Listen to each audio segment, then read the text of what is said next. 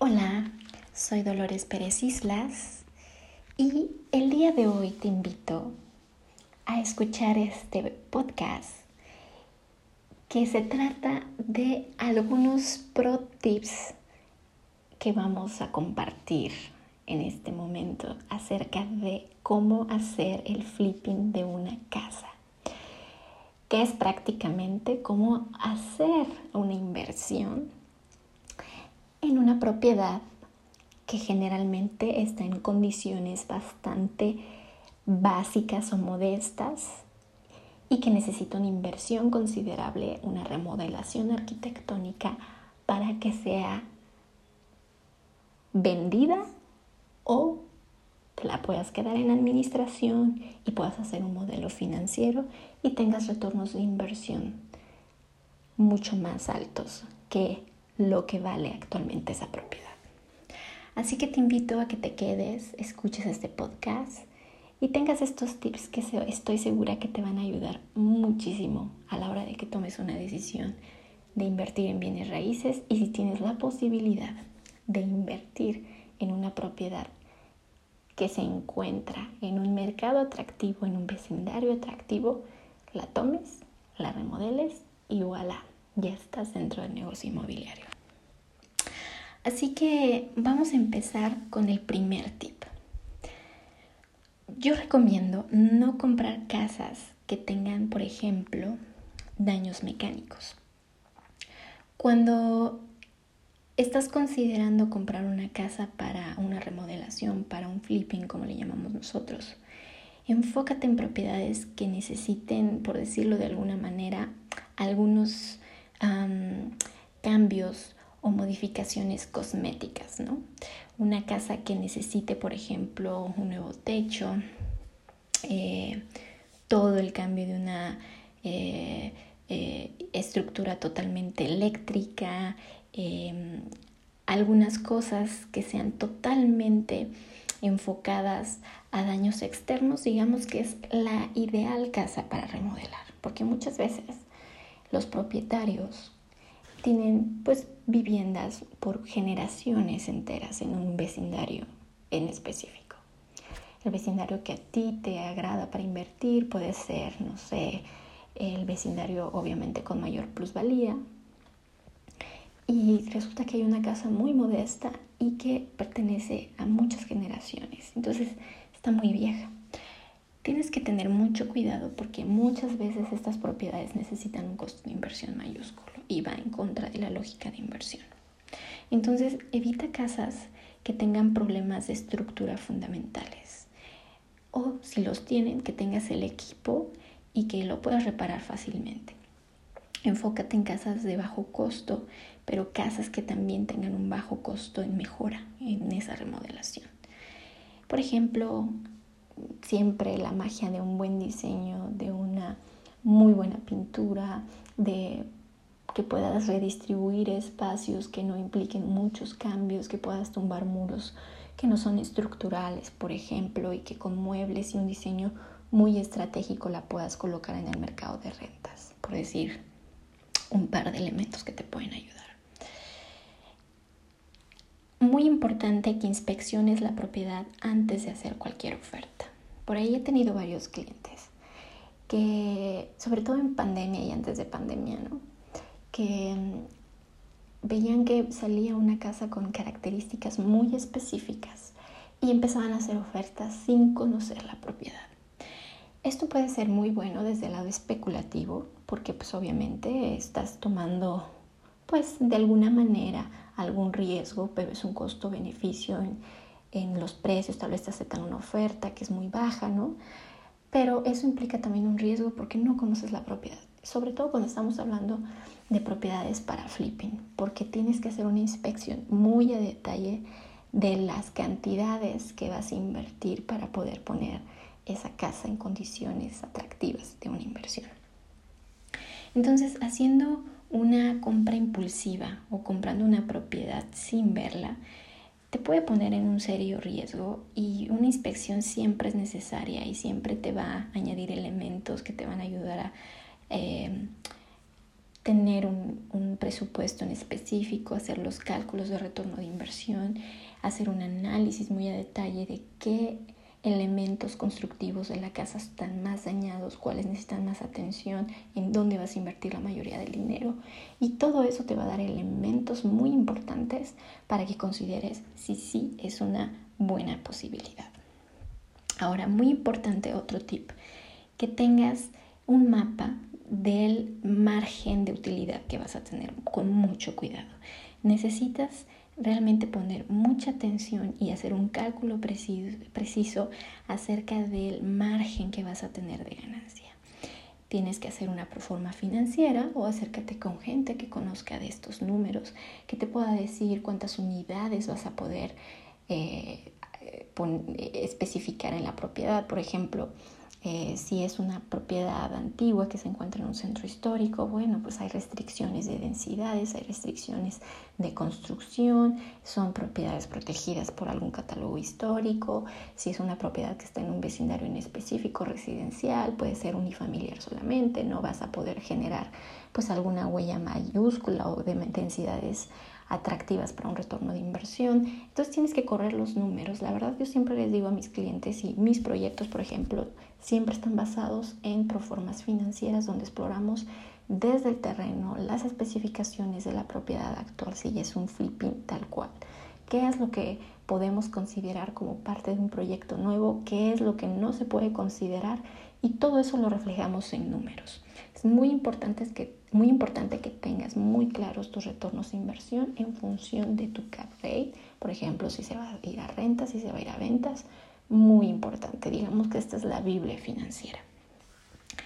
Ahora, otro tip es, eh, y este es muy importante y lo aplico a todas las eh, transacciones que hacemos siempre con mis propias operaciones y con las operaciones de mis clientes, siempre pienso en la salida muy importante, aunque por ejemplo no seas un inversionista que está calculando hacer un retorno de inversión mayúsculo y que quieras vender y revender o rentar, que solamente quieras una propiedad para habitar.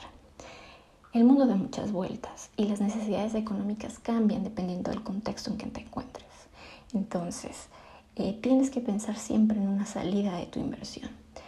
Aunque tengas en mente una vivienda, y hacer el flipping para tú vivir en la casa, para llevar a tu familia, tienes que pensar que las necesidades coyunturales cambian. Por ejemplo, son pareja, tú y tu esposa están considerando invertir en una propiedad, pero tienen hijos o no tienen hijos, no sé, o quizá en el futuro va a cambiar, o después tienen una necesidad económica y tienen que vender la propiedad. Tienen que pensar en no hacer propiedades o no hacer remodelaciones en caso de flipping muy personalizadas.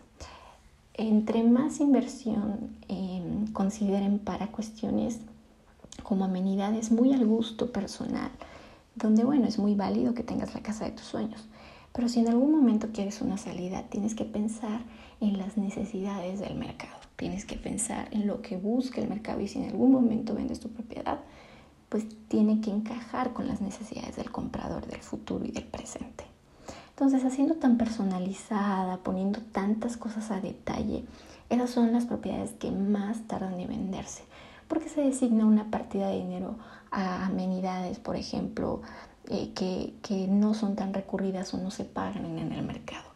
Y en flipping, bueno, vamos a hablar de que tal vez, con el ejemplo que, te decían, o sea, solamente es una propiedad que tú vas a vivir, pero que en algún momento vas a tener que vender tienes que tomar una decisión inteligente. Pero sin embargo, tienes la impresión de poder generar un negocio inmobiliario y tu objetivo no es vivir la propiedad, definitivamente este es un must.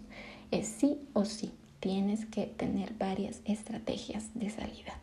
No solamente el objetivo de hacer un flipping para vender rápido y hacer un negocio. También tienes que ver mientras la vendes igual empezar a generar ingresos en rentas, rentas cortas, rentas largas. Eh, las cosas pueden cambiar de un día así tal cual a la noche a la mañana. Entonces tienes que estar preparado para lo peor y para lo mejor. Ahora, conoce las necesidades de tu cliente y esto va totalmente vinculado con, con el tip anterior, ¿no? El usuario de la casa Tal vez lo que para ti es funcional, para otros no sean funcionales. Entonces tienes que tener un diagnóstico, tienes que tener un estudio de mercado. Y puedes contratar a alguien que te haga el estudio de mercado, puedes acudir, acudir con los expertos, pero también tú lo puedes hacer, ¿no? O sea, hay tantas herramientas y elementos en este momento a través de Internet que te ayudan a conocer las estrategias necesarias para poder conocer las necesidades de tu usuario. Ese es un componente que definitivamente le da éxito al flipping y es precisamente porque el conocimiento viene precisamente de la idea del, precio, de este punto tan importante, pero también de las expectativas del precio en función de quién lo va a pagar, ¿no? Entonces, generalmente entre más elevado es el precio, pues más importante que justifiques la funcionalidad y las necesidades de tu usuario final. Entonces, sé creativo en ese sentido, ¿no? Otro tip muy importante, selecciona propiedades que pueden adaptarse rápidamente. El número más crucial que mantiene generalmente esta dinámica de casas en flipping es el tiempo dinero y su relación del dinero con el tiempo, ¿no? Entonces, entre más rápido se adapte tu propiedad a esos cambios constantes y a esas adecuaciones que se tienen que hacer en la relación de dinero-tiempo, es mucho mejor. Es decir, escoge una propiedad en la que las actualizaciones o remodelaciones sean fáciles, rápidas y no te implique mucho desgaste. Esto es muy crítico, ¿no? Otra opción y otro tip muy importante es em, que te capitalices con dinero prestado. Entonces tienes que hacer un mapping de tus aliados financieros para apalancamiento, porque bueno, igual y tienes el cash, ¿no? El cash flow para empezar la inversión. Pero hay muchas externalidades, entonces siempre considera tener un mapeo de bancos o de inversionistas privados. Ya hemos hablado en otros pods del inversionista ángel, de los inversionistas de family offices. Pero bueno, aquí estamos hablando de un flipping. Vamos a poner el ejemplo que es una propiedad muy sencilla de 400 metros cuadrados o de menos y es tu primer proyecto. Bueno, hay algunos bancos que te prestan en función de la garantía hipotecaria, entonces lo puedes considerar. Tienes que cuidar tus finanzas y eso es muy importante. Entonces, si vas a estar en el mundo del emprendimiento, inclusive aunque no lo estés, em, y quieres hacerte un patrimonio, tienes que cuidar tus finanzas. Si tienes tarjetas de crédito, tienes que pagarlas en tiempo en forma tienes que hacer pagos adelantados, tienes que eh, tener todo electrónico en función de tus ingresos, ese de cash deals por fuera, pues no te dan tanta credibilidad a la hora de que quieres hacer aliados financieros, hablando específicamente de financieras o de instituciones bancarias. Entonces, siempre es importante tener una una vida muy transparente en tus finanzas y muy buena para generar récords que a la hora que tengas alguna necesidad, el banco pueda ser un aliado importante para tus proyectos de inversión. No solamente para el flipping, para en todo, en, hablando del tema emprendedor, hablando de inversiones, tienes que cuidar tu imagen y tienes que tener créditos. Algún día voy a hacer algo otro, un, podcast que hable de créditos y la importancia de tener créditos, porque hasta los más ricos tienen créditos. Es mentira que los ricos hacen dinero solo con su dinero. Tal vez hay estrategias para hacerlo, pero hasta los más ricos prestan dinero y también piden dinero prestado. Entonces, hay un tip por ahí que en algún momento también les voy a decir al respecto. Eh, tienes que comprender los riesgos a la hora que estás haciendo tu plan. Y la verdad esto también aplica para todo el tema de emprendedurismo, pero hablando de flipping tienes que entender que, por ejemplo, si haces un mal modelo, si haces una mala remodelación, si no está tan cercana a las necesidades del usuario, si sales fuera del precio, tienes que tener siempre, y lo digo en todo, tu worst case escenario y tu best case escenario, tu peor escenario y tu mejor escenario. Hacer el flip en una casa es una forma activa de invertir. Eh, por ejemplo, algunos inversionistas que son muy exitosos en el mundo inmobiliario son aquellos que entienden precisamente los factores del riesgo y básicamente los mitigan o los eliminan con diferentes estrategias, con diferentes planes. Entonces es muy, muy importante que los tengas en mente. Obviamente tienes que conocer el costo de hacer la remodelación o el flipping. Ese es otro tip. Si te vas a los ojos cerrados y no sabes en cuánto está el metro cuadrado de construcción en esa zona, cuáles son los elementos que encarecen el metro cuadrado, pues estás en el limbo total. Y tomar una decisión de compra de unas propiedades con estas características y no saber los costos. Y generalmente quien hace flipping también tiene que tener un equipo de construcción.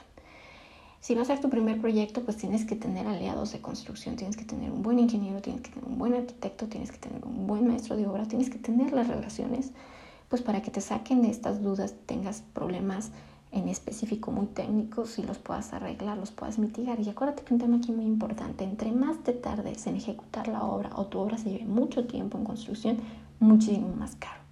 Esa es otra externalidad que tendrías que considerar, por eso es muy importante que tengas el cash flow. Y también tienes que conocer otros costos adicionales, no solamente los de construcción, también a la hora de que vas a comprar el predio, en dónde puedes ahorrar, cuál es la estrategia fiscal, cuál es la estrategia legal, las comisiones de los corredores inmobiliarios o de las inmobiliarias que están participando en la operación, todos los costos paralelos. Muy importante que lo tengas muy, muy en mente. Ahora, em, tienes que poner básicamente mucha atención en qué tipo de remodelaciones son necesarias para poder hacer el flipping, porque hay remodelaciones básicas y hay remodelaciones que no son tan necesarias, ¿no? Entonces enfócate en lo más funcional, en lo que tu usuario final, por eso es muy importante que conozcas las necesidades.